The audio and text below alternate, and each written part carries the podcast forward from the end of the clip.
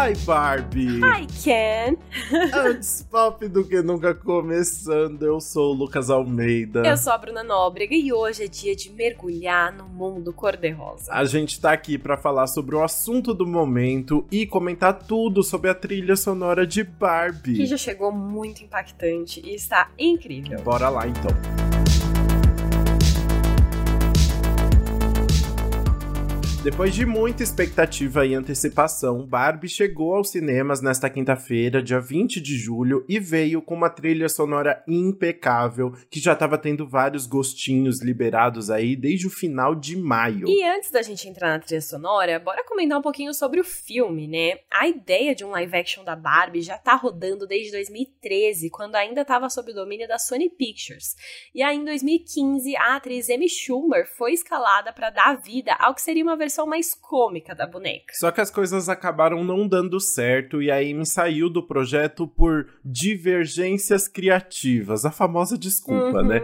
E quem foi escalada no lugar dela foi a Anne Hathaway. Em 2018, no entanto, os direitos de produção foram revertidos para Mattel e o projeto ganhou uma vida completamente diferente na Warner Bros. Agora, finalmente, com a Margot Robbie como produtora executiva e protagonista do projeto. A Margot, então, então chamou a diretora Greta Gerwig para comandar a produção. A Greta ficou famosa depois do reconhecimento que os dois primeiros filmes que ela dirigiu sozinha ganharam, que foram Lady Bird e Adoráveis Mulheres. São dois filmes aí que trazem ótimas atuações, com reflexões profundas sobre as mulheres e o papel delas na sociedade, especialmente mulheres jovens, enfim, tudo que vem em relação às pressões de, do mundo, da sociedade, da família e tudo mais. E é exatamente isso que a Greta tentou buscar fazendo o novo filme da Barbie, mesmo em meio a detalhes que parecem fúteis ali a princípio. Na história, a Barbie vive a vida perfeita dela, até que um dia ela começa a pensar pro, sobre a morte, tomar banho gelado, beber leite vencido. Os pés dela ficam chatos em vez de entrarem perfeitamente nos saltos, e ainda surge uma celulite na coxa dela. Coitado, né? Muito bom, sério. Esses pequenos detalhes fazem são muito engraçados ali, né? E aí uhum. ela vai embarcar numa aventura para o mundo real para tentar consertar essas falhas ali, entre aspas, né? E voltar ao normal, porque ela não quer que nada mude. Mas nessa jornada ela acaba descobrindo muito mais sobre ela mesma, sobre o mundo, muda completamente as ideias que ela tinha na cabeça. E bom, esse é a prévia, né? Não é legal, é legal você ir descobrindo o filme por conta própria e a trilha sonora ajuda, ajuda demais a contar essa história. Total, o filme não é um musical, mas tem algumas cenas específicas que é como se a música estivesse descrevendo exatamente o momento e tem também grandes cenas de dança, números musicais e até o Ryan Gosling, o nosso Ken, cantando um solo dele. E mesmo nas cenas em que a música não é explícita, ela ainda assim dá um tom muito bom pro momento, né? Deixa muito claro a sensação que tá rolando ali, né? É, então. O, e é legal que a trilha sonora foi realmente pensada a dedo. O Mark Ronson, que a gente já comentou aqui, porque ele já trabalhou com Amy Winehouse, Adele, Lady Gaga, Miley Cyrus e mais uma galera, foi chamado para ser o produtor executivo do álbum. E aí ele se reuniu com a diretora Greta Gerwig e assim ela passou várias referências para ele, ela falou o som que ela queria e aí juntos eles montaram uma lista dos artistas que eles mais queriam que participasse da trilha sonora. Foi super legal isso, né? Eles foram realmente construindo junto ali um, o ideal, as referências que eles estavam pensando para a trilha sonora, né? E aí foi assim que nomes como Dua Lipa, Lizzo, Nicki Minaj, Sam Smith, Billie Eilish e muito mais, foram convidados e embarcaram no projeto.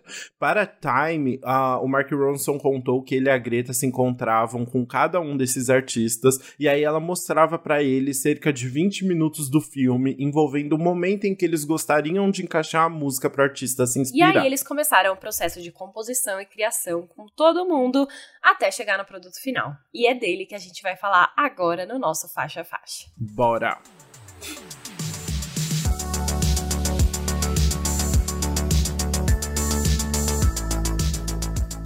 Antes de começar, eu acho legal pontuar que a partir de agora a gente vai trazer alguns spoilers do filme, já que a gente vai comentar em qual cena cada música é tocada. Então, continuem ouvindo, mas por sua conta em risco aí, porque pode aparecer detalhes do filme.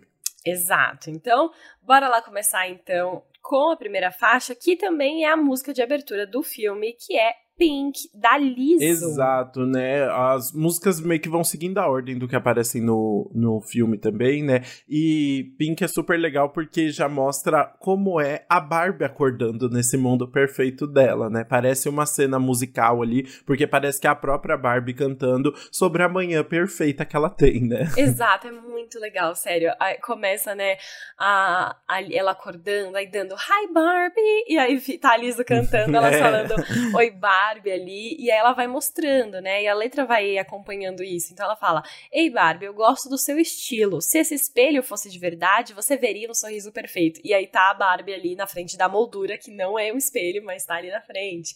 Então as cenas vão se encaixando muito bem com o que ela vai cantando e apresentando esse mundo da Barbie, né? A Barbilândia, que, enfim, foi feita realmente o cenário do zero, foi construído, é, foi era um lugar real ali para as pessoas, acabou com a tinta rosa uhum. do mundo, quando ele foi do mundo.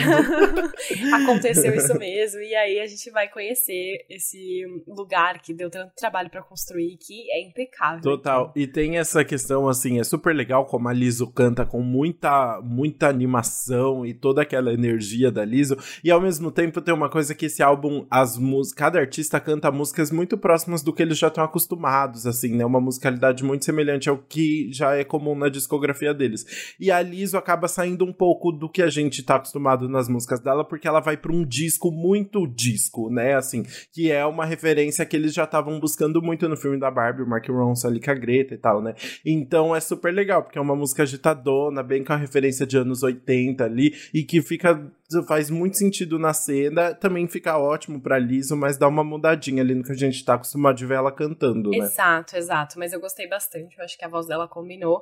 E a letra é divertida também em alguns pontos. Por exemplo, tem uma hora que ela vai falar palavras que tenham as letras de pink, né? Que é o rosa, então é P-I-N-K. E aí é legal uhum. porque P, ela fala pretty, que é linda, bonita, e intelligent, inteligente. O N, ela fala never sad, que é nunca triste. Aí ela pega o K e fala cool, que é, seria com C, na verdade. E ela faz essa brincadeirinha duas vezes de na hora da última letra no K falar uma letra completamente diferente, uma palavra com uma letra diferente para brincar ali aleatório. E eu gosto porque no álbum, quando a gente vai ouvir, a música só tem uma versão. Mas no filme a gente uhum. ouve duas versões dessa música, né? Você reparou? Sim, na, depois que a Barbie começa a ter aí os pensamentos sobre mortes, começa a ficar ter problemas de mulheres comuns, né? é, a, a música se transforma completamente e fica muito triste também, né? Assim, tipo, continua no mesmo tom animado, só que a letra é uma tragédia, né? Ela tá super acabada já, né? Pois é, então, ela tá ali, tipo, enfim, agora não vou lembrar a letra exatamente, mas ela tá lá, que tá dando tudo errado. Aí na hora de fazer a, a P de Pretty, ela já fala, não, P de tá dando tudo errado, enfim, vai mudando ali as letras pra só coisas pessimistas ali. E fica muito engraçadinha a música, né? Por isso que é muito. Parece um musical mesmo esse momento. Sim, mas eu fiquei muito triste que eles não colocaram essa segunda versão da música então, na trilha sonora. Poderia muito ter, né? Podia muito ter. Quando eu fui ouvir, eu falei, ué, tá faltando, gente, pelo amor de Deus, cadê isso aí? A gente precisa. Até porque não é nem muito longa, né? Tem 2 minutos e 20. Daria para ter somado as uhum. duas ali numa versão de 4 minutos ou feito a Pink reprise, né? A gente já viu tantas vezes isso, Pink, Pink reprise. Então dava muito para ter. E eu gosto que tem até é, é, como é que fala? Referências na letra pra Barbies fora de linha. Exato, né? Porque tem essa questão da música que tem uma hora ali que ela fala, né? Hey Mid, deixa quieto, porque a Mid é uma Barbie grávida que saiu de linha, né? Que tipo, eles, a Mattel não descontinuou o projeto. E aí a Mid fica ali, tipo, num cantinho dela, completamente isolado e tal. É um detalhezinho que é muito legal, que mostra algo que não só essa música faz, mas outras músicas da trilha sonora fazem, que é é, o que você tá vendo na tela é só, tipo, a Barbie feliz e contente andando na Barbilândia. Mas a música traz uma ironia que mostra o quão absurda aquela cena é e fora do real, assim, fora do imaginável. E todas as problemáticas que tem por trás dessa Barbie perfeita, loira e lá, lá, lá, né? Então, na verdade, o filme não mostra isso às vezes, né? Mas a música que vai conseguir é, traduzir isso pra gente, né? Exato, sim. É muito legal. Eu achei muito divertida para, enfim, dar essa introdução, apresentar tudo e, enfim, chegar ali nesse momento da introdução do filme. Mas, logo em seguida também tem outras músicas que chegam com grandes impactos, né? Sim, a segunda música do álbum já é com outra grande diva do pop aqui, que é a Dua Lipa, com Dance the Night, que foi a primeira música lançada, né, do, da Barbie, e que foi a o grande, grande música para divulgar esse filme. A gente não aguentava mais ouvir Dance the Night, mesmo antes de ir pro cinema, né? Não, total, porque aí, enfim, lançou clipe, aí foi pra rádio, aí qualquer pessoa que criava qualquer conteúdo de Barbie no Instagram e no TikTok usava Dance the Night como trilha sonora. Então fica, fica aquela coisa, a gente ouviu muito, né? Do Alipa deu muita sorte que catou esse descarte do Future Nostalgia. mentira, mentira, tô brincando. Mas que poderia bem ser. Possível, bem possível sim, não vou deixar. É porque Eu se acho. encaixa muito com Future Nostalgia, né? E real... Mas mesmo se encaixando muito com Future Nostalgia, podendo ser um descarte, é uma música que se encaixa muito bem no filme com a cena que toca no filme, né? Exatamente. Essa música Dance the Night toca na festa que a Barbie faz na mansão dela, da Barbilândia, em que todos fazem uma grande coreografia juntos, com palminhas e muito uma grande música de disco, com um globo reluzente tudo mais. É, é um grande número musical ali, né? E a Greta chegou a comentar, né, que foi isso, assim, ela já queria esse grande número musical, tanto ela quanto o Mark Ronson estavam muito pensando nessa vibe mais disco, e óbvio que o nome da Dua Lipa apareceu muito rapidamente ali, já que, né, ela foi quem foi responsável, basicamente, por, por retomar a música disco e fazer essa grande febre que a gente tá vendo desde que a Dua Lipa apareceu nas nossas vidas, né? Então fazia todo sentido chamar ela. E eu não duvido que a Dua Lipa já tinha alguma coisa ali de Sim. Dance the Night, talvez tenha adaptado alguma coisa ali pra, pra Barbie, mas faz muito sentido. E a Dua Lipa acabou ganhando um grande protagonismo, não só na trilha sonora, mas ela aparece no filme, além de tudo, né? Então ela realmente entrou no projeto de cabeça. Mano, né? sim, a nossa Barbie sereia, ela fica lá falando: Oi, Barbie, oi, Barbie. Aí depois tem uma ótima. A gente falou que é com spoilers, né? Então, depois tem uma ótima cena com o John Cena, quando o John Cena faz uma aparição como uhum. Barbie sereio. E aí ela oferece uma cerveja para o grande garoto dela. E é muito engraçado, juro. Ai. É muito bom. Eu adorei. As pessoas davam meio, nossa, não acredito que a Dua Lipa tem 3 segundos de tela. Gente, eu não esperava nada mais. Não, exato, também não. Era exatamente o que eu tava esperando. Exato. Ela foi realmente pra fazer uma, uma pontinha e é isso. Enfim, e aí é muito legal falando da letra, agora que mesmo que a Dua tivesse ali, né, com essa versão pronta antes, elas estão. As Barbies estão numa festa fazendo coreografia personalizada e a letra fala, né? Me observe dançar a noite toda. Meu coração está queimando, mas você não vai ver no meu rosto. Então é isso, às vezes ela tá aflita, né? O meu coração está queimando, tem tudo a ver com a Barbie, já tá tendo os pensamentos sobre morte ali, mas ela vai fingir que tá tudo bem e vai dançar a noite toda. Exato, né? E aí depois ela ainda fala: eu vou continuar a festa sem um cabelo fora do lugar, uma grande referência ali, né? As Barbies perfeitas. O que eu acho interessante de Dance the Night é que eu pensei que só ia aparecer bem rapidinho ali no filme. É, é um, é uma cena bem longa deles dançando, né? Todo mundo basicamente aparece dançando. A Arisa Ray, que é a Barbie presidente, tem todo um momento ali de holofote e ela falou que nem sabia que ia ter que, tipo, dançar tanto assim, uhum. que ela ficou sabendo em cima da hora e ela não tava, ela tava em outro projeto, então ela nem conseguiu, tipo, aprender a coreografia com as outras Barbies e já chegou sendo que a primeira cena dela foi essa para gravar, assim, e ela ficou muito brava com a Greta. então, é, foi um grande momento ali delas, mas é interessante porque é o que a gente falou o Mark Ronson teve teve esse cuidado de as músicas expressam um sentimento que tá passando ali, especialmente quando eles estão na Barbilândia, né? Então, tem outros momentinhos, trechinhos do filme, assim, que elas estão mostrando toda essa animação e toca algum trechinho de Dance the Night de fundo, assim, né? Tipo, alguma melodiazinha ali pra, uhum. pra retomar essa sensação de animação que as Barbies têm quando elas estão dançando, né? Sim, é até engraçado, né? Tipo, eu também achei que não ia ter tanto destaque, e aí no final foi a música que mais apareceu durante o filme. Então, porque tem o sonzinho é. dela em vários outros momentos. Eu achei bem interessante isso, mas, enfim, tem a ver, né, com recuperar esse sentimento e encaixa, porque é muito gostoso de ouvir. Exatamente. Uma música que não ganhou tanto destaque quanto deveria é a terceira faixa, Barbie World, com a Ice Spice e a Nicki Minaj, que é um feat com o Aqua Aqua, né? Que a gente já entra nessa história. Mas a gente até tinha comentado aqui que seria impossível ter uma trilha sonora de Barbie sem a Nicki Minaj, a nossa Black Barbie, né? É, o Mark Ronson chegou a comentar sobre isso pra Billboard, né? Ele falou: como ter uma trilha sonora de Barbie sem a Nicki Minaj? Como não colocar a pessoa que manteve a palavra Barbie na cultura musical nos últimos 15 anos? E é verdade, Sim. né? Ela tem os fãs delas, os Barbies, tá todo, tipo, ela manteve viva aí toda essa história. E é muito especial ter ela voltando, ainda mais fazendo uma referência tão histórica aí pra Barbie, né? Exato. Então a gente tem duas coisas aqui, né? Muito legal ter Nicki Minaj, muito legal o Mark Ronson ter pensado sobre isso, ter garantido, né, que é, ela ia estar nessa trilha sonora, ela ter topado participar, e o modo como isso aconteceu foi muito especial, porque a gente tem uma grande polêmica envolvendo a música que todo mundo mais esperava que tivesse nessa trilha sonora, né? I'm a uhum. Barbie girl in a Barbie world. Life is plastic. It's fantastic. Parei. é, enfim, é clássico. A música da Barbie, essa aí todo mundo conhece, todo mundo já ouviu, já esteve em muitos lugares, ganhou a versão da Kelly Key em português, que também é incrível. Uhum. E, assim, tem um grande problema que essa música não poderia estar de forma inteira e normal, sem regravação, dentro do filme, porque Aqua teve um problema com a Mattel.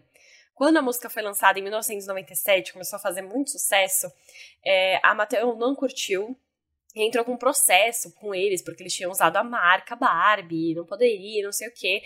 E aí o processo correu na justiça, teve um grande rolê.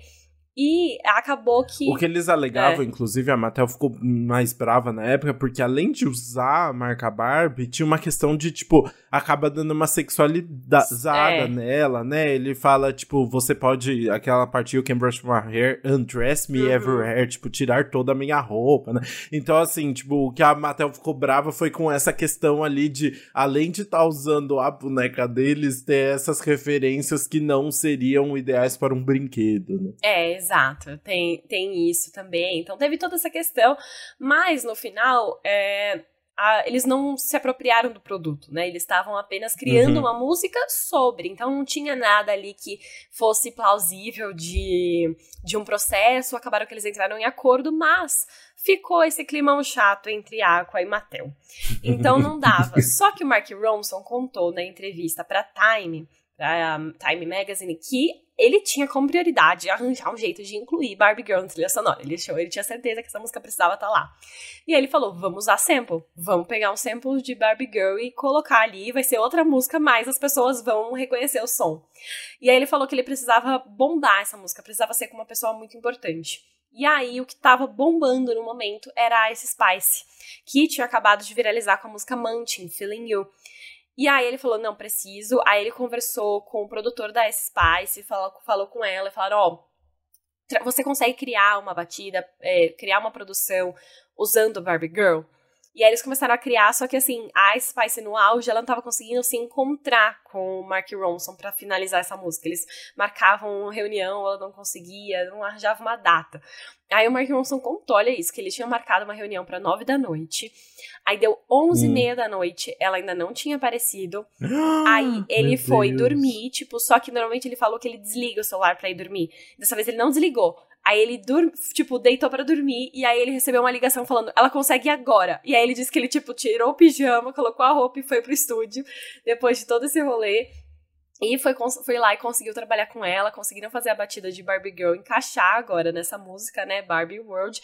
E como a Ice Spice e a Nicki Minaj estavam virando bem amigas, estavam é, criando uma relação muito legal naquela época, foi o que eles precisavam. Então vamos chamar a Nicki Minaj para participar dessa música. E aí ela aceitou na hora e foi assim que surgiu Barbie World by Ice Spice e Nicki Minaj featuring Aqua. Muito bom, adorei essa, essa história de como isso foi feito, que loucura que foi. E você sabe o que eu acho engraçado? É, se a Mattel tava brava com o Aqua, que tinha feito pequenas referências né, a Barbie ser sexuais, aqui eles, tipo. Não, eles só desistiram, eu acho. Trem brilhos, né? A Nicki Minaj fala, por exemplo, pelo jeito Ken tá mandando ver, ele tá me fazendo gritar como se eu tivesse na casa do filme Pânico. Vai para outro nível, assim, as referências, né? Isso é maravilhoso. Ao mesmo tempo, a música, tipo, mostra essa questão, tipo, empoderada e bem feminista que o filme também quer trazer, né? Mas é muito legal que aí a Mattel liberou de vez dessa vez, né? Liberou, liberou. Eles ficaram, ah, não vamos mais esquentar, faz o que vocês quiserem, não tô nem aí. E é isso, né? Tipo, ele, elas fazem ali o rap. Então, essa é uma música muito rápida, tem um minuto e pouco. E aí elas aproveitam o sample do Barbie Girl pra usar de refrão e fazem os raps delas ali. E aí elas brincam, é meio né? Sem, é meio sem estrutura, inclusive, essa música, assim, né? Começa meio do nada. É. E, basicamente, ela é, tipo, criada em cima do sample mesmo, né? O sample é a, a parte, tipo, que une tudo ali, mas elas têm o, os raps delas. E, inclusive, acaba muito rápido, né? É muito rapidinho. Eu achei que, tipo, faltou... Eu acho que foi isso, essa confusão toda de, de horários e tudo mais. Acabou deixando a música um pouco sem, sem formato, assim, né? Poderia ser um pouquinho mais trabalhada, né? É, acho que sim. Mas foi feita pra aquele negócio de viralizar, né? Tipo assim, tem o tempo certinho É, pra exato. render um Reels no, no Instagram, TikTok. Exato, é, é, Os trechos fazem muito mais sentido do que quando você ouve a música inteira, né? É, total. E, não, e ela brinca, né? A letra vai falar, por exemplo, eu sou um 10, então eu consigo um quem. Tipo, um 10 eu sou bombando, né? Eu sou um número 10 ali, eu tô no top, top e eu quero quem pra mim. E aí ela cita como Uhum. Jazzy, Stacy, Nick, que são várias versões da Barbie, que tem inclusive a Nick. Aí faz uma referência a uma das Barbies e também Nicki Minaj ali. Então elas brincam na letra, fazem essas referências, mas passa rapidinho, mas teve assim a sua homenagem ali. E essa é uma música que a gente não comentou, toca só no crédito, né? Essa não tem um momento no Uhum. filme, a gente vai ouvir só na hora dos créditos. É a primeira música que toca no, nos créditos, né? É bem interessante aí como eles acabaram não usando, que é uma pena. Diferente da nossa próxima faixa, que ganha bastante destaque ali no filme, que é Speed Drive, a música com a Charlie XCX, uma música bem mais acelerada.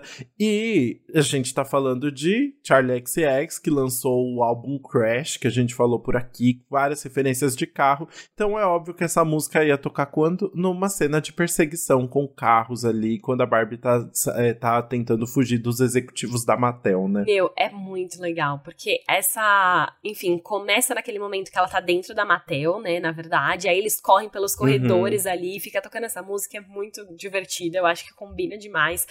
E tem tanta referência a carro, e a Charlie XX mesmo, quando ela tava falando sobre como foi fazer essa música, ela falou que ficou muito feliz, que ela ama carro, e ela pôde usar todas as referências que ela quis nessa letra, falando, enfim, tudo que possível, né? Ela falou ela queria trazer esse sentimento de dirigir e ouvir a música e sentir como se fosse uma estrela no carro, mas também, enfim, ter essa música de perseguição e tudo mais. Ela, ela adorou muito e eu acho que combinou demais também. Exato. Mas assim, vamos combinar que o Mark Rose não, não teve trabalho também, né? Ele falou, ai, uma cena de perseguição de, com carros em alta velocidade. Quem que eu chamo? Charlie XX. Fácil. Assim, não teve muito segredo, né? Não, não teve nenhum. Ele escolheu a dedo e ela acertou, né? Ainda mais, mais porque ela usou um sample da música Mickey, do, é o hit de 1982 do Tony Basil, que é aquele Oh, Mickey, you're so fine, you're so fine, you blow my mind, oh, Mickey. E aqui ela, ela brincou, né? Ela trocou o Mickey por Barbie, então ela Oh, Barbie, you're so fine, you're so fine, you blow my mind. Aí ela muda, né? E aí, enfim, pega, né? A música gruda muito. É, exato. Eu só achei. Eu não me apaixonei por esse, por esse sample, porque a gente já tava ouvindo muito no TikTok esse trecho, É. por causa de Hey Mickey. Eu cheguei a comentar isso aqui no, no single que eu fiz sozinho, quando você tava viajando. É, a- essa música a gente tava ouvindo muito porque ela foi usada, o sample já tinha sido usado em Hey Mickey, a música da Sawiri com a Tate Sakoya, que bombou muito no TikTok e que usa né, o mesmo trecho ali de Hey Mickey. Então, assim, é, de, de Mickey, então ficou meio óbvio essa referência, a gente já tava ouvindo bastante. Mas o que eu acho inteligente, inteligente e divertido disso é que a, a, a Charlie só troca a palavra Mickey por Barbie. É. Então eu achei divertido essa questão de tirar o Mickey, que é o ícone da Disney, e botar a Barbie, que é o ícone da Mattel, né? Isso eu achei Exato, um né? Recadinho fazer. divertido. Mas assim, não vi nada ali que eu falei, nossa, isso é muito original, isso é muito único, né? A gente vê uma música que tá muito próxima do que a Charlie já tinha feito no Crash, com uma referência que a gente já tá vendo que tava bombando no TikTok. Não tem nada muito inédito. Mas eu acho ali, que né? eles deram azar, porque essa música já tá pronta há muito tempo. E aí, só que tinha Ah, que esperar. é? Ah, provavelmente sim, porque assim, ó, a gente tá em julho. A Billie Eilish, eu sinto que ela foi uma das últimas a entrar na, na trilha sonora e ela fez a, a música dela em janeiro. Então, assim, eles estão trabalhando há muito tempo nisso, só que eles não podiam soltar, né? Então eu sinto que ela só deu um azar. Ah, entendi. Porque só lembrando, por exemplo, o, o clipe de Hey Mickey saiu em maio, né, de 2023. Então foi algo bem recente também. É, então, eu acho que já tava pronta e, enfim, só deu azar aí nesse sentido. Mas também, Mickey, essa música é uma música fácil de usar como sample ali. De qualquer jeito, ela. Ah, mas só pra deixar registrado, eu nem sabia disso. A música ganhou ganhou clipe agora, o Hey Mickey da Baby Tate com a Sawiri, mas a, a Baby Tate já tinha lançado essa música originalmente em 2016. Então já tava no mundo, sabe? Ah, não, então beleza, né? Já tava aí. Aham, agora que bombou. Então ela deu azar, porque essa música já tá aí desde 2016, mas foi bombar bem junto com essa. Deu a- É, e a letra é muito legal, né? Até quando, enfim, tá na perseguição, mas fala muito sobre a Barbie, né? Ela vai falar: ela é minha melhor amiga no mundo. No painel, ela é inspiração. E ela está vestida com roupas fofas.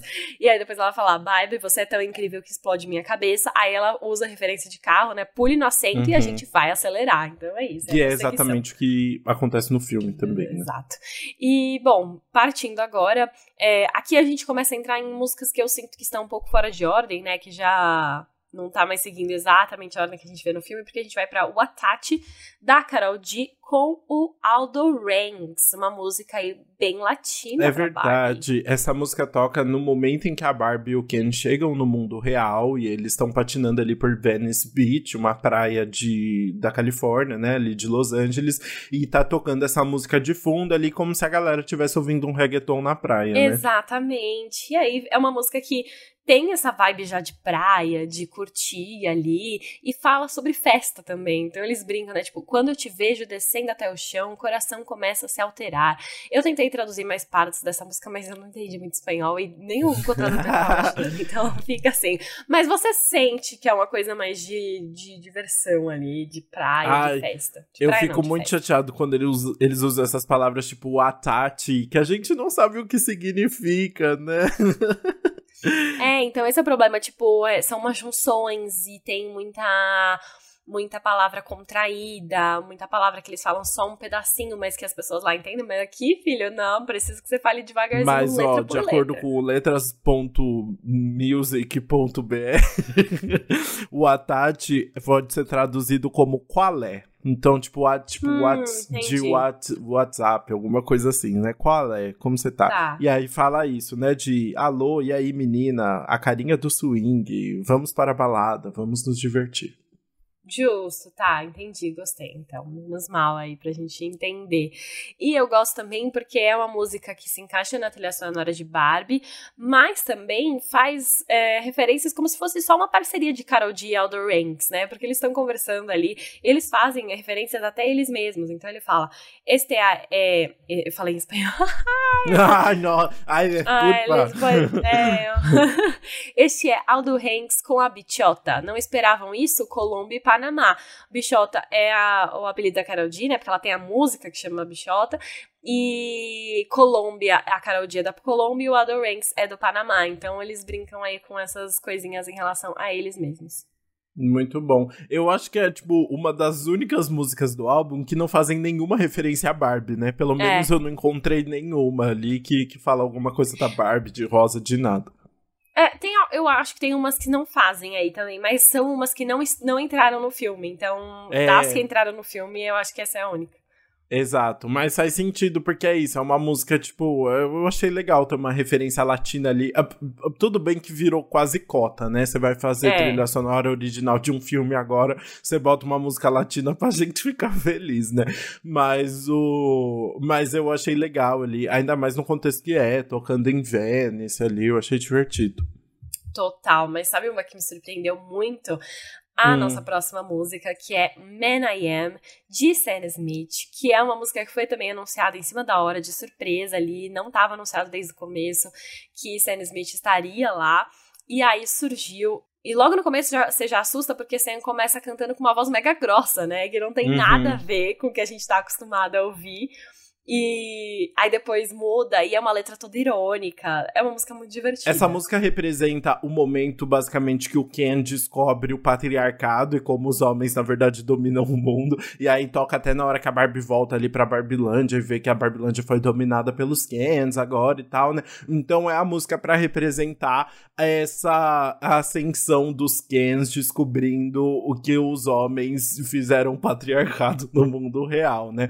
É, então é uma música música justamente para ressaltar toda, tipo, a masculinidade, essa coisa toda horrível, assim. E é muito legal que chamaram um artista não binário para cantar então, essa música, muito legal. Né? Exato. E, e Sam Smith, enfim, foi lá e fez e ele brincou muito com a letra, né?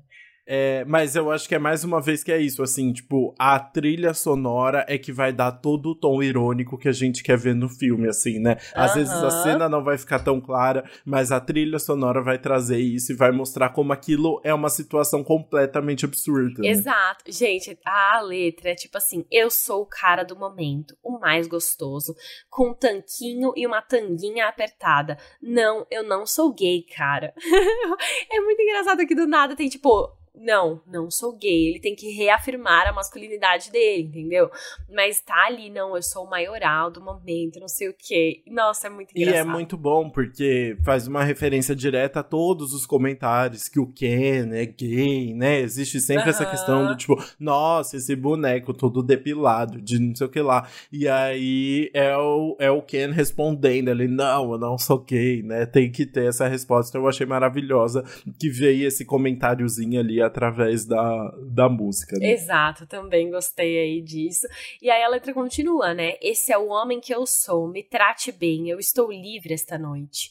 Todos os papéis dizem que não há quem sem Barbie, mas não há mulher que poderia me parar. E simbolizando, né, esse momento que os Ken é, tomam o controle da Barbilândia, é isso, tipo assim, é, vocês precisam de eu, o Ken precisa de uma Barbie? Ok, mas então agora vocês têm que me seguir. Aí eles fazem lá a, a, a lavagem cerebral no, no, cérebro das Barbies para elas começarem a servir eles, mudam tudo, né? Engraçado. Exato. E vira essa chave, assim, né? Tipo, é uma música extremamente sexual também, assim, né? Mas pra, pra mostrar, assim, né? Parece que, que essa questão da masculinidade tóxica que os homens precisam manter essa, essa pose de, tipo, ser extremamente sexual e querer muito, toda essa coisa horrível da masculinidade, assim, né? E fica muito bom na voz de Sam Smith, porque acho que mostra o quão absurdo é essa sociedade que a gente vive, né? Exato. É, foi bom ter deixado na mão de Sam, porque talvez um homem, tipo, hétero, não conseguisse transmitir a mensagem tão bem quanto Elo. Talvez não ficasse tão óbvio, né? Assim, é, essa ironia, né? Essa ironia, exato. Então, ficou bom. E é legal porque é uma pessoa que já tá brincando com essas referências. A gente teve Unholy, por exemplo, que é uma música que já brinca com essa questão de padrões do de homem na sociedade e tal, que já mostrava tudo isso. Então é algo que Sam Smith já carrega, tipo, na, na discografia dele e que veio traduzido também em Man I Am, né? Eu acho que foi uma escolha muito precisa ali que para demonstrar tudo isso, assim, acho que foi tipo um dos grandes acertos desse álbum. Exatamente. Bom, seguindo aí, a gente vai agora para Journey to the Real World, uma música de Tame Impala, que na verdade bem rapidinho é um trecho ali rápido, mas impactante. E, e, poderia ser qualquer música do Tame Impala. é muito Talvez. bom. É, Journey to the Real World, como a, o título já deixa completamente explícito, é a música que toca quando os artistas, os personagens estão indo da, da Barbilândia pro mundo real, né? Que tem aquelas cenas lindas, né? Deles andando de barco, pegando um foguete, não sei o que lá, e um caminho todo muito lúdico que eles fazem, meio tipo fazendo referência ao Mágico de Oz e tal, né? É, para chegar no mundo real. E é meio psicodélico mesmo. Então nada faz mais sentido do que chamar o Tame Impala, que é a, a música que parece que você usou droga sem, né, tá completamente sóbrio. então eu achei maravilhoso a participação do Tame Impala, apesar de mais uma vez ser extremamente óbvia, né? O Mark Ronson não saiu do óbvio, mas é. E, e enfim, é bem divertido, faz sentido ali com a com a o que a gente tá vendo na tela. Nossa, sim, é real ali. E realmente, né, a produção traz muito desses elementos de psicodélicos que vão pra fantasia ali, né? Tem uns tilintares, assim, um, uhum. às vezes até um, umas sirenes no fundo, várias, várias coisas que deixam essa música mais intensa para dar essa vibe de fantasia.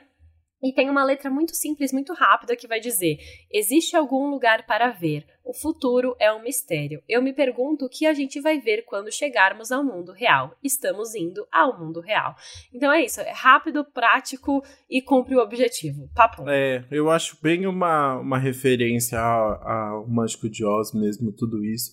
E que foi uma das grandes referências da Greta Gerwig para essa Barbie também, né? Mas é isso, acho que bonitinho. Eu adoro o Tame Impala, acho a voz do Kevin Richard Park uma delícia. E e acho que faz todo sentido ali. Gostei. Arrasou. Eu também. Bom, mas vamos falar então do que importa, né? Porque a gente vai falar agora da maioral.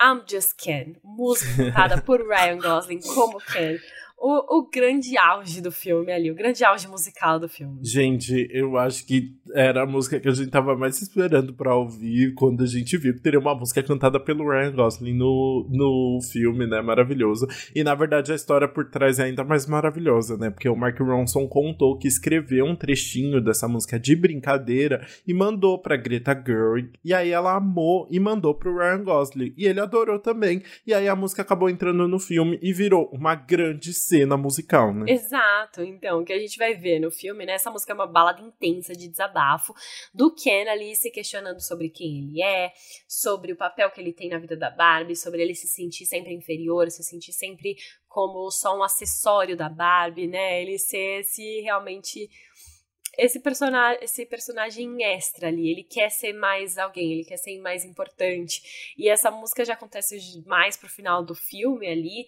mas é, é quase um clipe do Ken. Eu, enfim, a associação que veio na cabeça, não sei agora se todo mundo vai ter, mas em Frozen 2, o Christoph tem um momento dele de gala é de desabafar que forma tipo um clipe musical que, cara, ah, ficou não. igual ah, não, você vai deixar essa cena na minha cabeça pra, pra sempre agora, porque é exatamente a mesma cena. É exatamente a mesma cena. E o que eu achei mais louco dessa música é que, quando eu vi que ia ter o Ryan Gosling na trilha sonora, eu não imaginei que seria uma música que ganharia tanto espaço no, no filme, né? Porque começa com o Ryan Gosling, tipo, todo reflexivo à noite, né? Na, na como que é? Dojo Mojo, Ken's Dojo, Dojo Mojo, Mojo House. Casa House. é Casa House, é.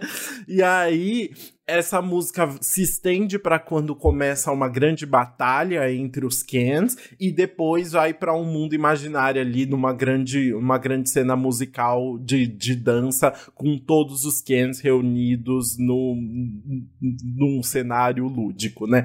Então é muito, muito longa na, no, é. no filme e, e a música vai se transformando, né? Porque é isso, começa com essa grande balada, depois ganha meio que uma vibe de rock bem oitentista também, né? Várias referências bem oitentistas ali, que ele vai falar sobre toda a Kennedy dele, é. né? É muito louco tudo isso, assim. Eu, Não, eu é uma das maiores músicas da trilha sonora, real, assim. Hum. Maior que essa. Vai, a, a da Billie Eilish tem a mesmo, o mesmo tempo, hum. e aí a da Rain vai ter 4 segundos a mais, assim, 3 e 40 tá. e poucos. E aí Entendi. ela tem vários momentos de evolução ao longo do, da apresentação ali, né? E a letra, mano, é muito boa. Ele fala, não importa o que nada, Não importa o que eu faça, eu sou sempre o número dois. Ninguém sabe o quão duro eu trabalho porque eu sou apenas o Ken. Em qualquer outro lugar eu seria um 10. É o meu destino viver e morrer uma vida de fragilidade loira?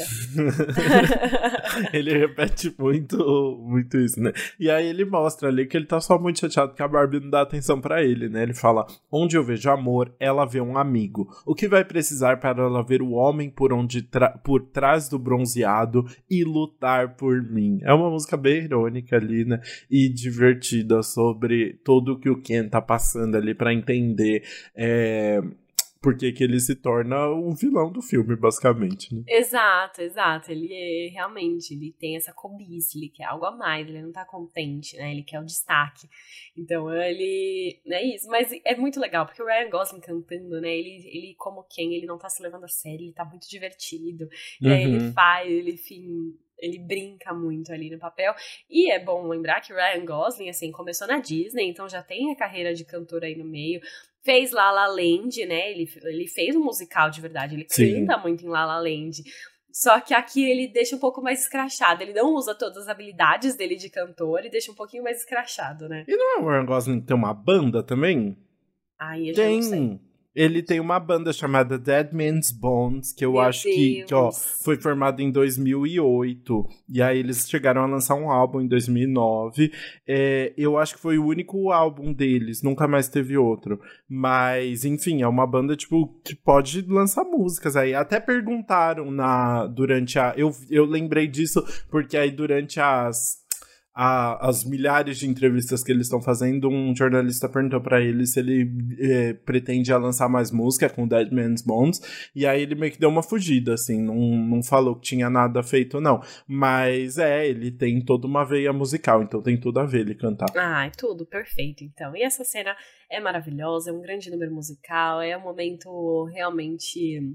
É um dos auges do filme, um dos ápices aí de toda de toda essa história. E, é e aí, depois, então, de todo esse protagonismo do Ken, a gente vai falar de outra faixa cantada por homem aqui para representar o ponto de vista do Ken, agora com Hey Blondie, com, cantado pelo Dominic Fike, o nosso amorzinho de Euphoria, né, que ganhou aí tanto destaque em Euphoria, que não veio pro Brasil no Lollapalooza, é. mas que tá bombando muito. Fiquei feliz de ver o Dominic Fike aqui.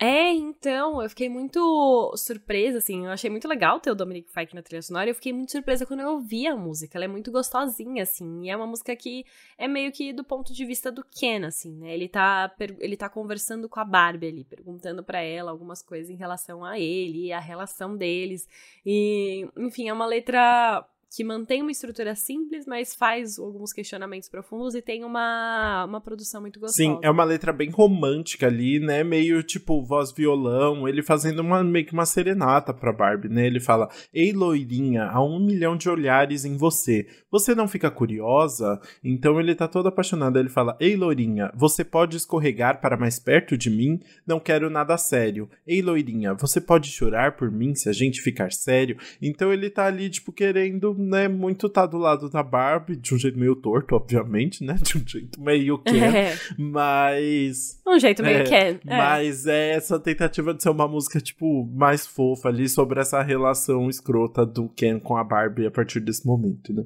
Exato, porque a gente. Essa é uma música que eu, honestamente, eu não consegui ouvir, não, não prestei atenção quando eu tava assistindo Nem percebi. o filme. Eu já assisti o filme duas vezes.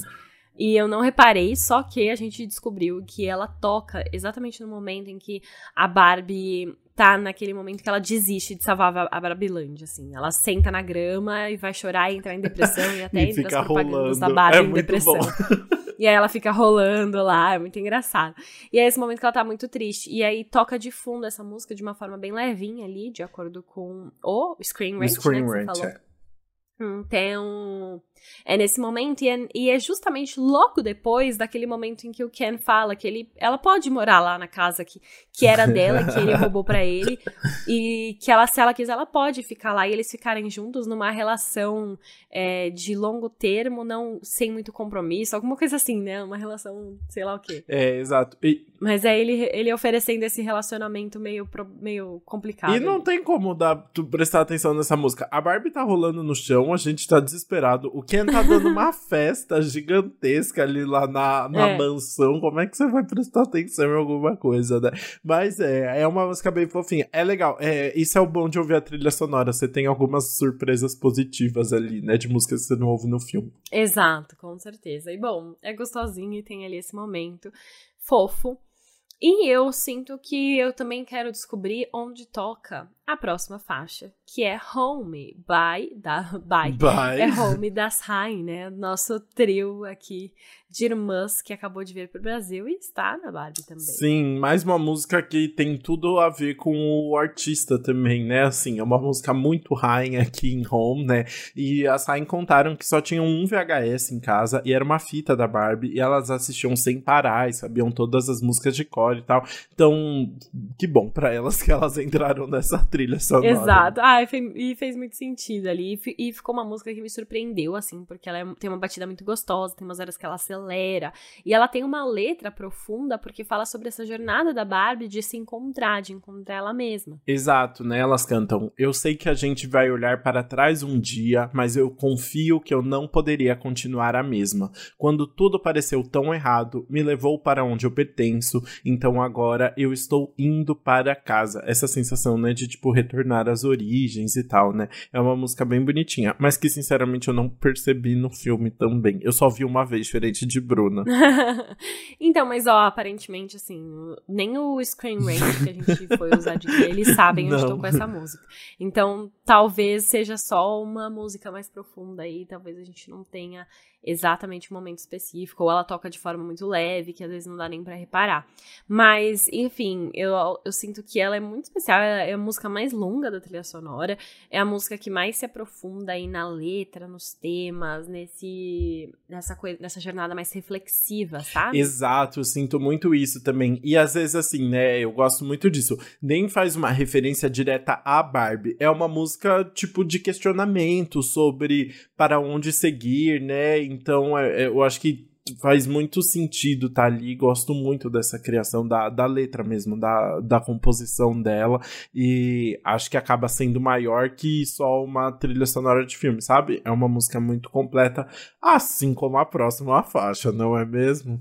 Ai, sim, vamos finalmente falar sobre What Was I Made For, música de Billie Eilish, outra música anunciada de surpresa para essa trilha sonora, que veio já, ganhou clipe, música composta por Billie e Phineas ali, e foi no momento que, é isso que eu falei, né, eles fizeram essa música em janeiro, a Greta Gerwig chamou a Billie Eilish para participar da trilha sonora, mostrou vários trechos do filme que já estavam ali meio prontos para Billie, a Billie disse que ficou muito tocada, e assim chegou em casa, ela e o Phineas assim, não conseguiam parar de escrever. Eles compuseram muitas coisas, eles ficaram muito inspirados, assim. E essa foi uma das músicas que surgiu que vai refletir, né, sobre o propósito da E é muito legal você comentar isso, né? Eles escreveram basicamente a música em um dia, né? Depois que eles viram o filme. É, mas que, na verdade, foi surpreendente porque a Billy e o Phineas estavam passando por um período meio de... Como que é? Writer's block?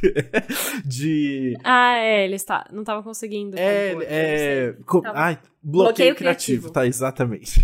é, eles estavam com, principalmente a Billy, ela falou, né? Ela mesmo tem essas fases, assim, que tava com um super bloqueio criativo, eles estavam pensando em músicas novas, até para outro álbum da Billy, né? E que não tava rolando mesmo. E chegou em casa e ela, inspirada pelas poucas cenas que ela viu e pela é, animação da Greta em mostrar o que ela estava fazendo, ela, ela criou essa música e que tem uma letra muito profunda sobre tentar entender o próprio propósito no mundo, né? E sobre refletir sobre como as suas ações estão afetando o mundo, o mundo que tem tudo a ver com o que a Barbie passa no filme, né? Então ela fala: Eu parecia tão viva, mas descobri que não sou de verdade, apenas algo pelo qual você pagou. Para que eu fui feita? Depois ela continua: Acho que eu esqueci como ser feliz, algo que eu não sou, mas que posso ser, algo pelo qual eu espero, algo para o qual eu fui feita. Então se questionando ali sobre o seu propósito no mundo, né? Não, e essa parte no fim é, é legal, essa última frase que você falou, porque é o final da é. música porque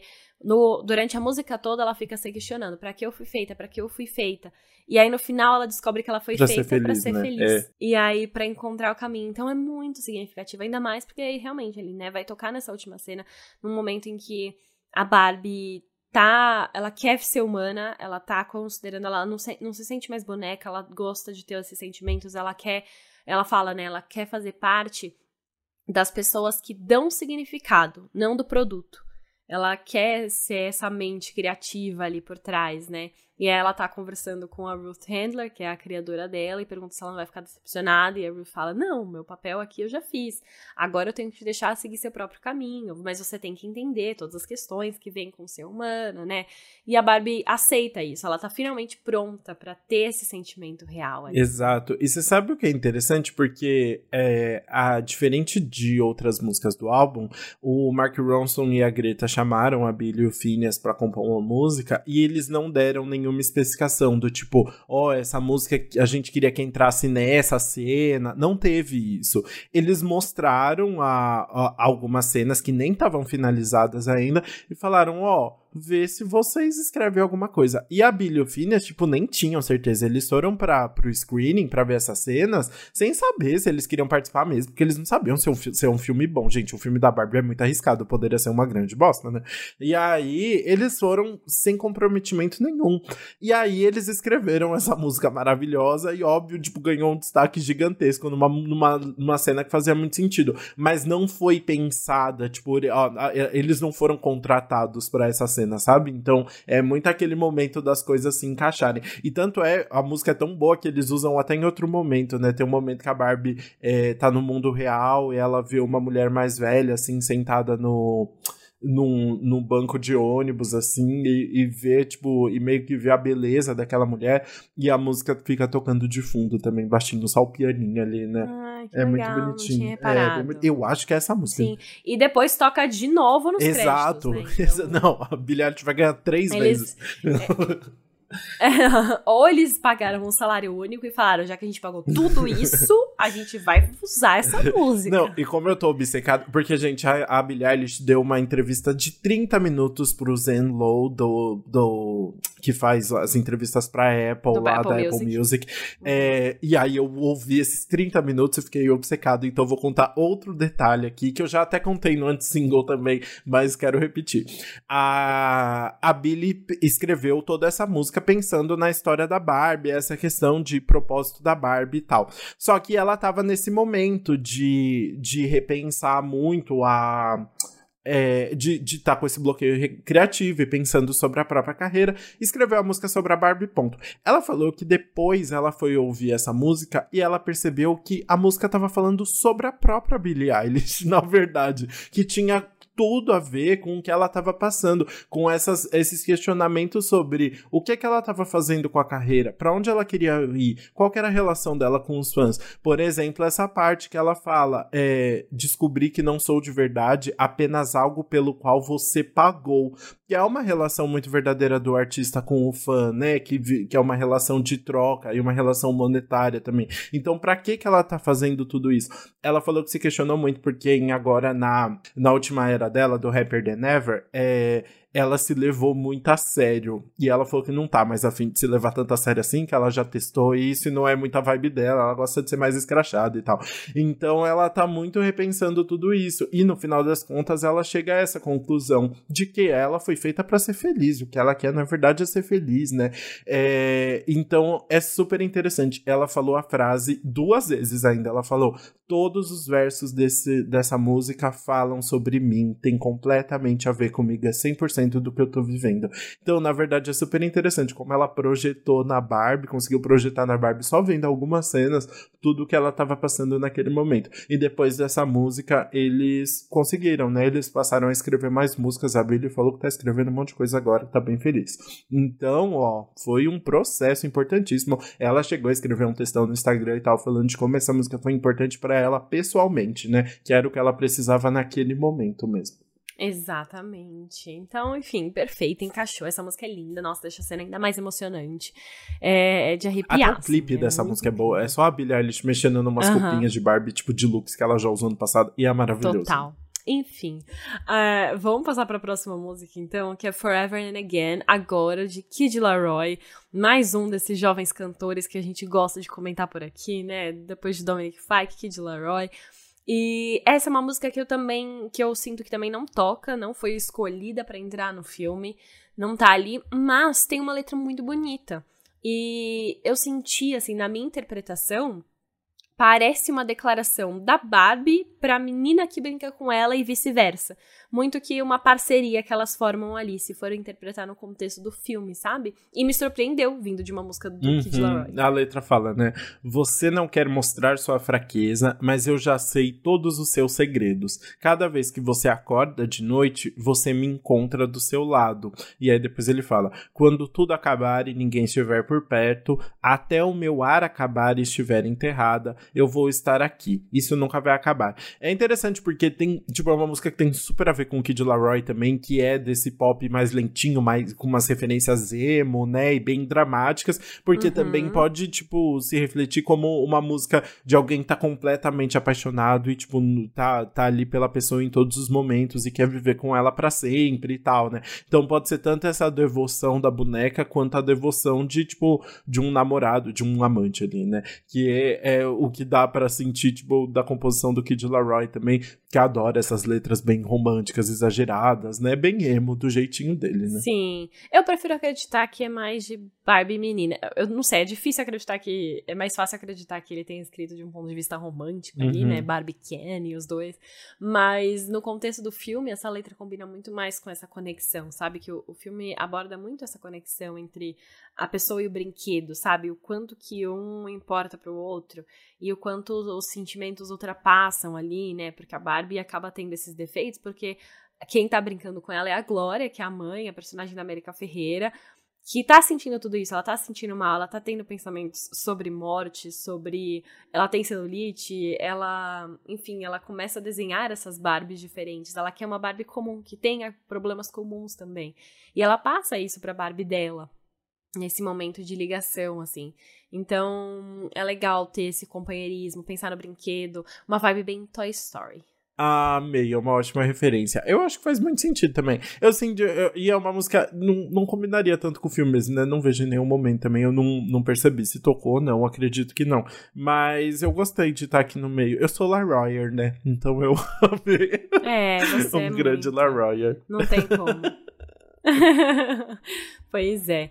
Bom, vamos passar para a próxima música então, que a gente vai falar agora de Silver Platter do Khalid, mais uma música na visão do Ken abandonado, né? A música que o Ken tá triste aí. Ai, exatamente, né? Vem com essa vibe, o Khalid canta, né? Se você me olhar, se você olhasse para trás e me visse parado ali, você acenaria para mim? Se eu partisse o oceano entre nós, você ligaria ou iria embora? Depois ele fala: Se eu pudesse te buscar, a gente aceleraria em Malibu. Você me mostra direções até eu não saber onde você está. Então ele tá ali fazendo várias referências muito diretas, né? A, alguém e a relação dele com a Barbie. Só que é engraçado, porque é isso, essas referências super diretas, mas numa vibe muito Khalid, aquele R&B gostosinho, mais dramatiquinho ali, né, meloso, com a voz maravilhosa do Khalid.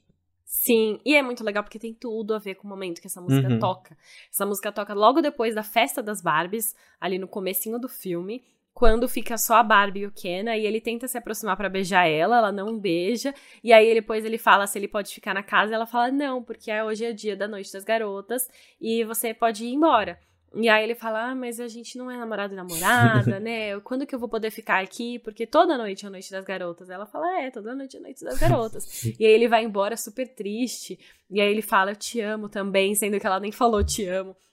E essa música, então, tem tudo a ver. Essa música tá tocando de fundo durante essa cena inteira, né? Que é o Ken realmente se questionando se a Barbie realmente se importa com ele, se, sentindo que ele é o único da relação que tem um sentimento ali, né? E ao mesmo tempo querendo oferecer tudo para ela, sendo que ela não tem nada em troca. Então ele fala ainda na letra, né? Se eu fosse seu homem, eu te daria o mundo em uma bandeja de prata. Tipo, eu te daria tudo que você quisesse.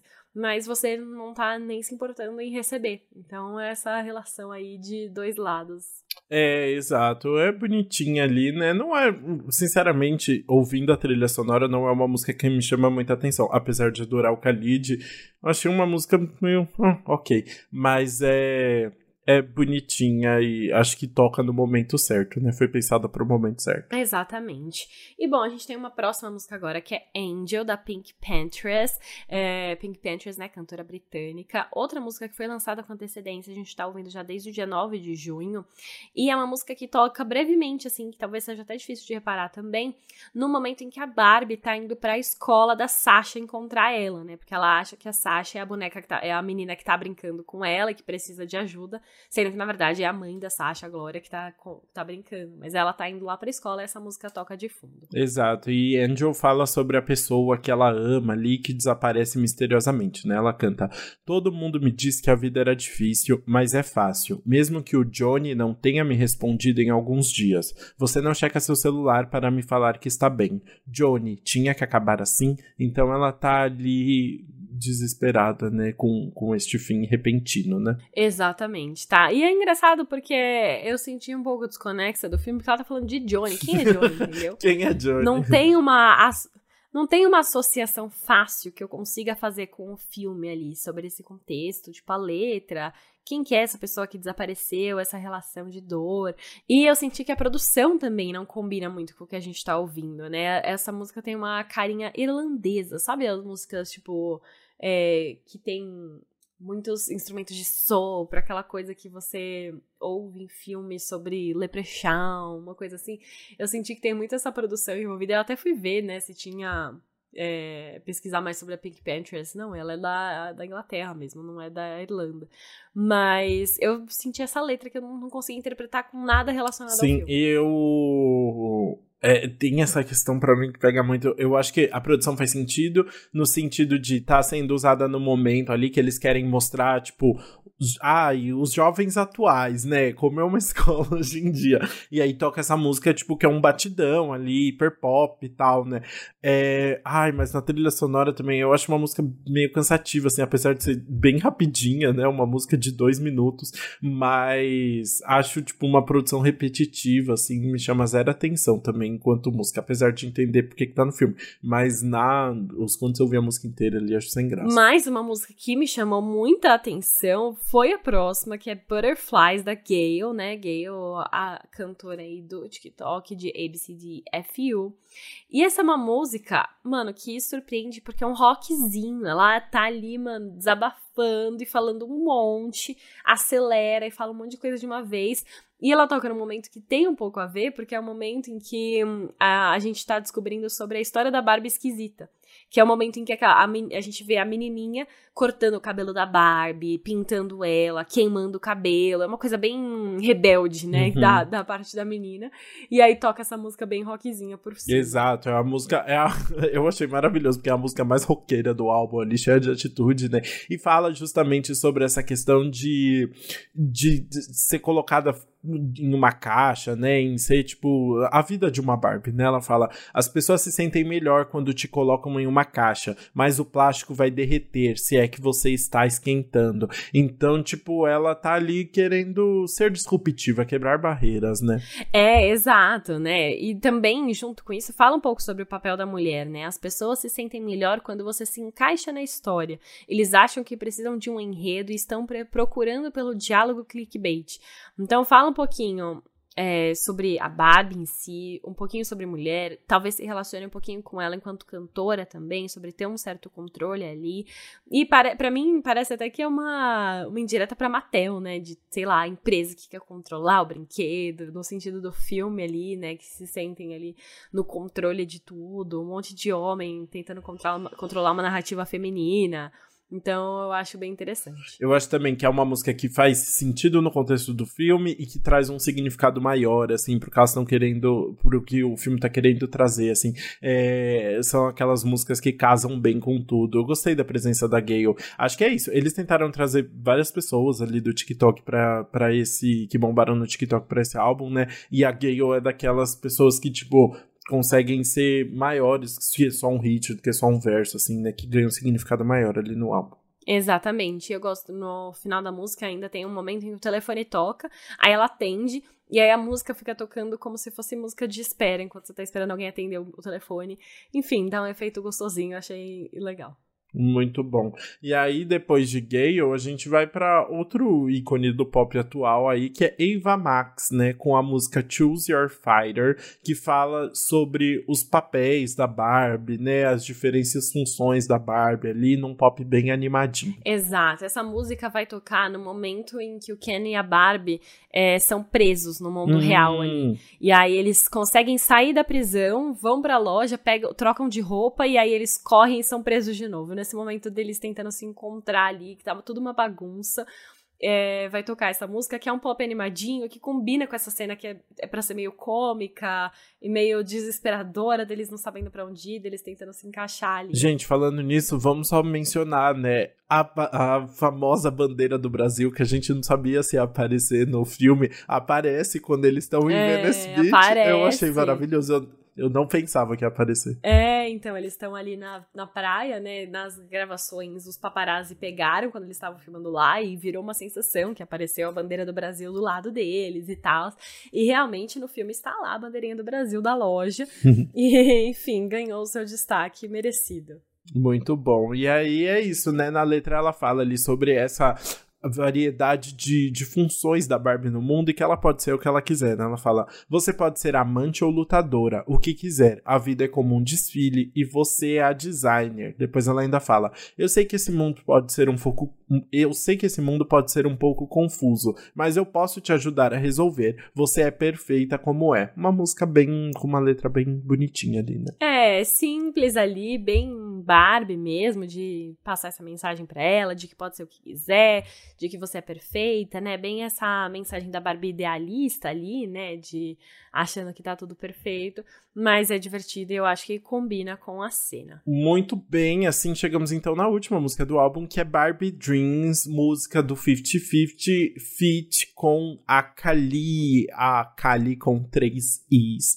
É, que é super legal, né? A gente eu tinha acabado de comentar sobre essa questão de ter essa presença forte de artistas que bombaram no TikTok e o 50-50 acho que é uma boa uma boa uma boa demonstração disso, né? Que foi, tipo, é um grupo de K-pop que já tá bombando muito, né? Mas que muita gente, inclusive eu, conheceu por causa do, da famosa música que bombou no, no TikTok, aquela Cupid, que tem I'm feeling lonely,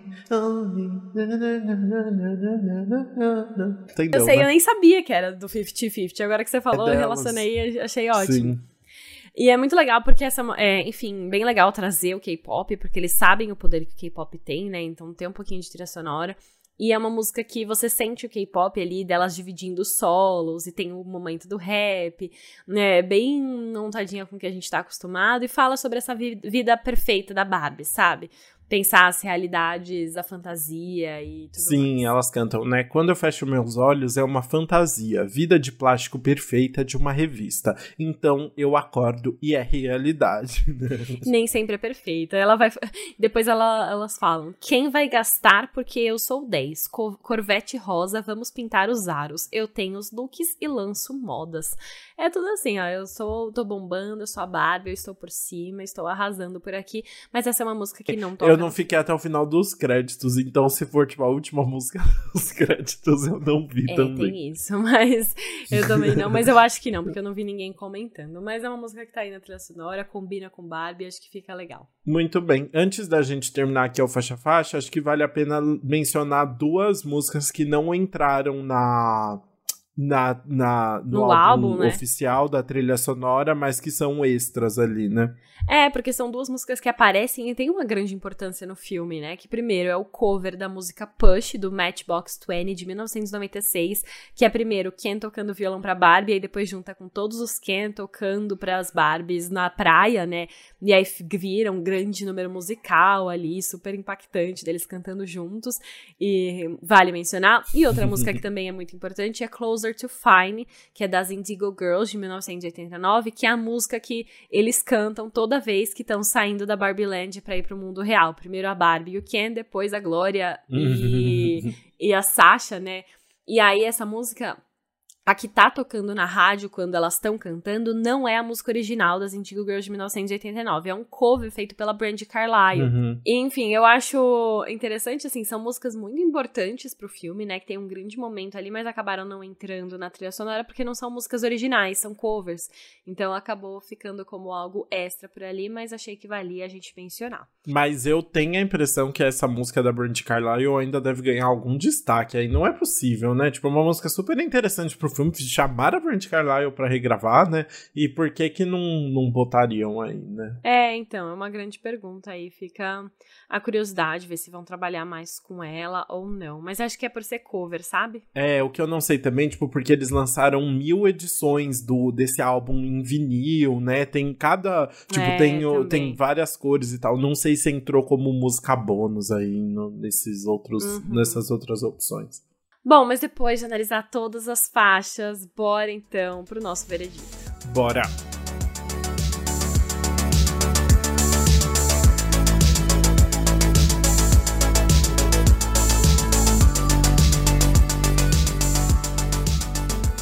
Bru, eu acho que a música que a gente vai pular é a mesma. É a mesma? Então vamos ver. É Angel, da Pink Panthers? Da Pink Panthers, exatamente. Tá, então beleza. é, eu senti essa música meio, meio desconexa mesmo, assim, pensando em todas as músicas do álbum. Tem bastante, vai. Tem várias que eu não vou ficar escutando sempre. Mas, sim, pensando na trilha sonora do filme, essa pode até se encaixar na cena que ela passa, mas a letra não tem muito a ver, a produção não tem muito a ver. Eu senti que é uma música mais desconectada aí do filme. Eu acho que sim, e também me cansa muito essa produção, assim, é super acelerada, um hyperpopzão e tal, mas acho meio repetitiva, não vejo nada que me chama muita atenção ali que me dá vontade de ouvir mais vezes. Na verdade, eu tinha um pouquinho de vontade de pular. Então, com certeza não é uma música que eu vou ficar ouvindo, não. É isso então, perfeito. Mas e a música que você vai manter no repeat, que você acha que foi a que mais se encaixou no filme? Ah, então, tem uma música que eu já tô ouvindo muito, que eu acho que é perfeita no filme, que é tudo, que é o What I Was Made For, da Billie Eilish, que uhum. já tá no meu repeat, eu tô realmente ouvindo muito.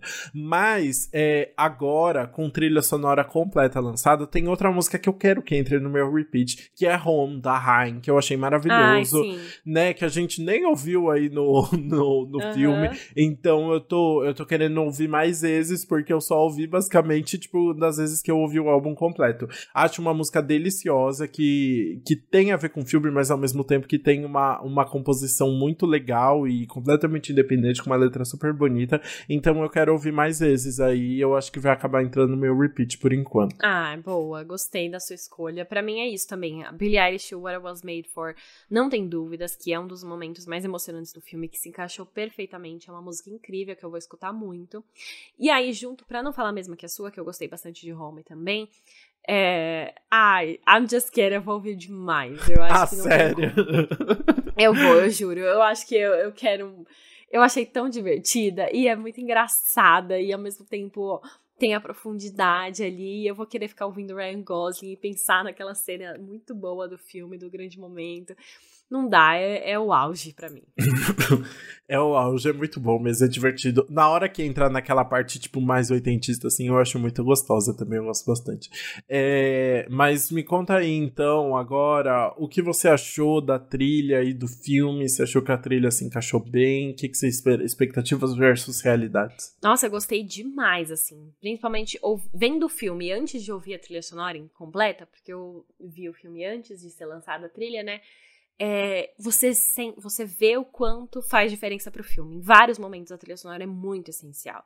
Em vários momentos a música se destaca ali, ela combina com a cena. Dá pra ver que teve todo um trabalho deles de entenderem qual música funcionaria melhor em cada momento, qual artista contribuiria melhor com qual parte, sabe? Tem um trabalho também deles entenderem quais artistas chamar e quais artistas chamar para cada momento e como cada um vai se encaixar ali, sabe?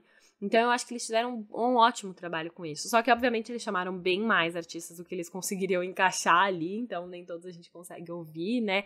E... Mas eu acho que a trilha sonora, no geral, no, pensando no que tá no filme, tá perfeito.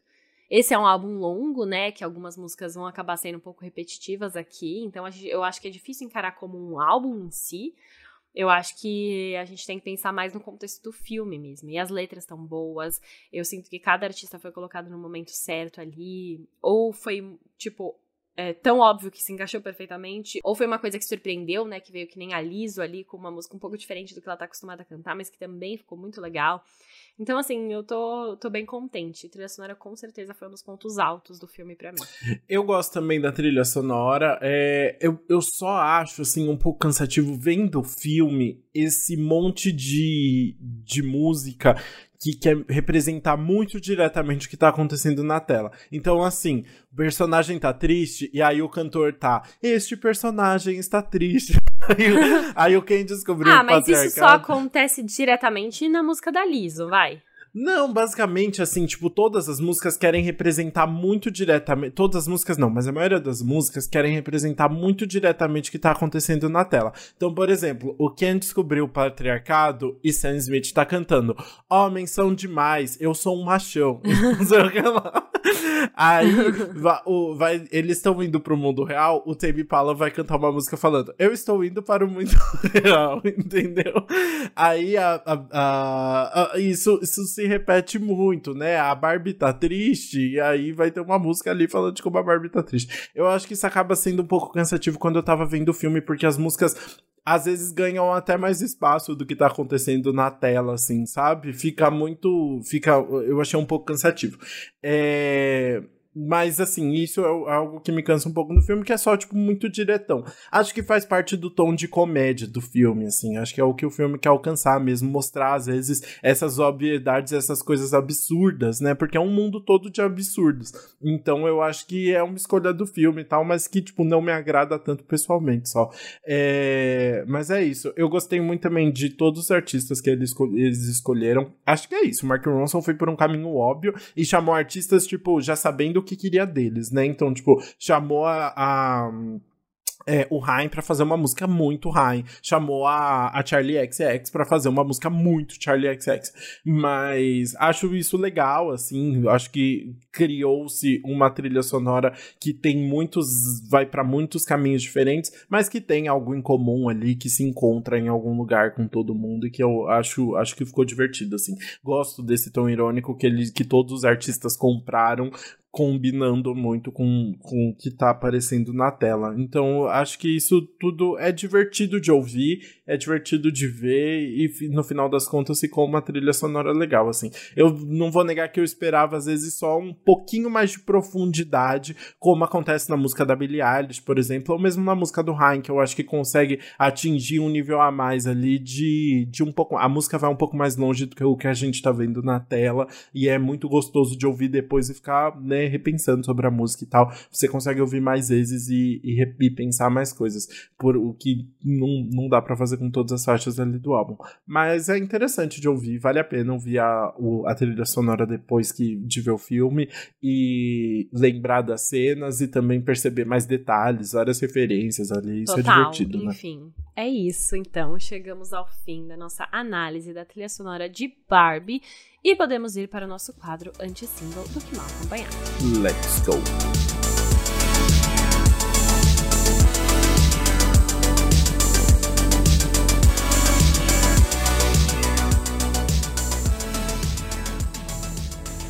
Bora começar então falando de Zen. Ele lançou Love Like This, voltou pra música depois de um tempo afastado. Ele não lançava nada desde 2021, quando ele liberou o álbum Nobody's Listening. E, enfim, agora voltou, né? Tava já fazendo umas entrevistas, voltando a postar mais um pouquinho, reapareceu e veio com essa música que é o pop eletrônico que a gente já tá acostumado a ouvir dele, né? Com os clássicos vocais, e fala sobre um sentimento intenso de se apaixonar e não conseguir voltar atrás de, depois de passar por isso, sabe? Algo tão intenso que você é, não consegue mais voltar ao que era antes. É uma música, enfim bem zen, eu não acho que ele inovou em nada, assim, nesse aspecto, mas quem é fã vai com certeza adorar. Muito bom, voltou aí com, fazendo, né, comentários polêmicos, ele aí tá, tá mostrando, assim, que quer se mostrar muito mais aberto aí pro mundo agora, né, vamos ver o que vem de zen. Quem também apareceu do nada foi Britney Spears, né, menina? Pois é. O Will.i.am anunciou aí, depois de alguns rumores, já tinha bastante rumor de que ia aparecer, né, que ia lançar uma nova música com a Britney, que o Will.i.am ia lançar uma nova música com a Britney Spears, depois de 10 anos de Scream and Shout, né, a, o, o, aquela música bem estranha deles, e agora eles estão juntos em Mind Your Business, uma música mais estranha ainda, mais chatinha ainda, né? Essa é a primeira novidade da Britney Spears desde Hold Me Closer do ano passado, que foi o feat com o Elton John, né? E essa agora em Mind Your Business é uma música bem eletrônica, que eles ficam falando ali sobre pra pessoa aí cuidar da própria vida e deixar eles em paz, né? A música antecede aí o lançamento da biografia da Britney Spears, tão aguardada e que deve vir com vários comentários sobre a vida dela, né? Mas enfim, uma música bem chata, gente. Não, não rolou pra é. mim. Infelizmente, também não gostei muito, não. Mas eu gostei bastante do nosso próximo single, que é Broken by You, parceria do McFly com Fresno. Sim. Tudo. Uma parceria assim? que a assim? gente nunca ia imaginar. e aconteceu. É, essa música saiu na versão deluxe do álbum Power to Play, que a gente comentou por aqui, e ela é cantada em inglês e português. O que aconteceu foi que o Lucas Silveira, né, nosso vocalista do Fresno, acabou se aproximando muito do Doug Pointer, né, o baixista do McFly durante a pandemia. E aí os dois faziam live na, na Twitch, e aí conversavam e ficaram próximos para ter um papo. E aí, quando o McFly veio pro Brasil, nesse ano ainda, né? Não foi nem no ano passado, foi esse ano que eles vieram. Ou foi ano passado? Agora não lembro.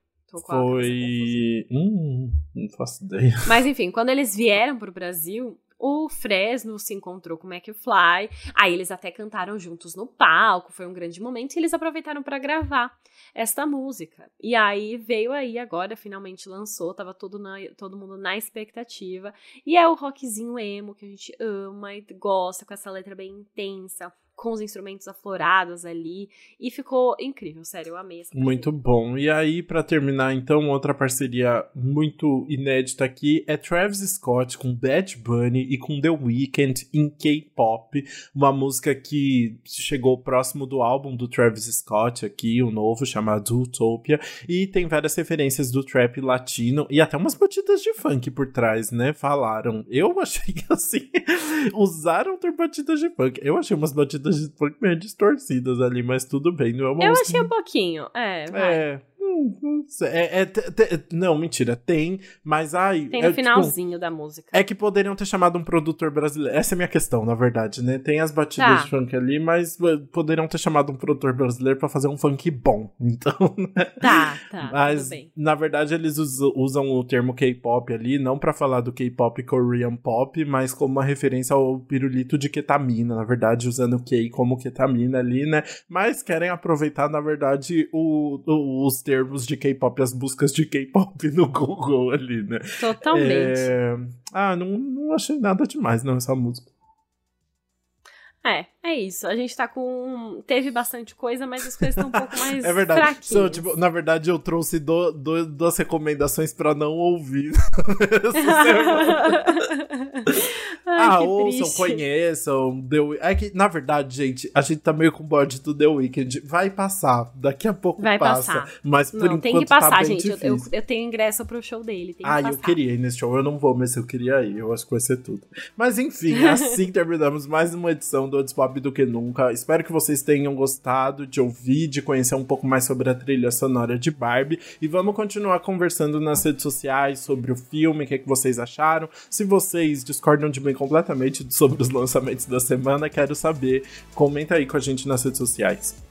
Exato, a gente é antes pop do que nunca no Instagram e no TikTok, antes pop podcast no Twitter, a gente adora receber mensagens por lá, às vezes a gente esquece um pouco, mas a gente responde no final, tá? Sim. Pode ficar tranquilo, a gente responde em algum momento. Mas qualquer coisa também acompanha a gente nas nossas redes sociais pessoais, porque aí a gente posta bastante. E é isso, a gente se vê na próxima terça-feira. Até, beijos!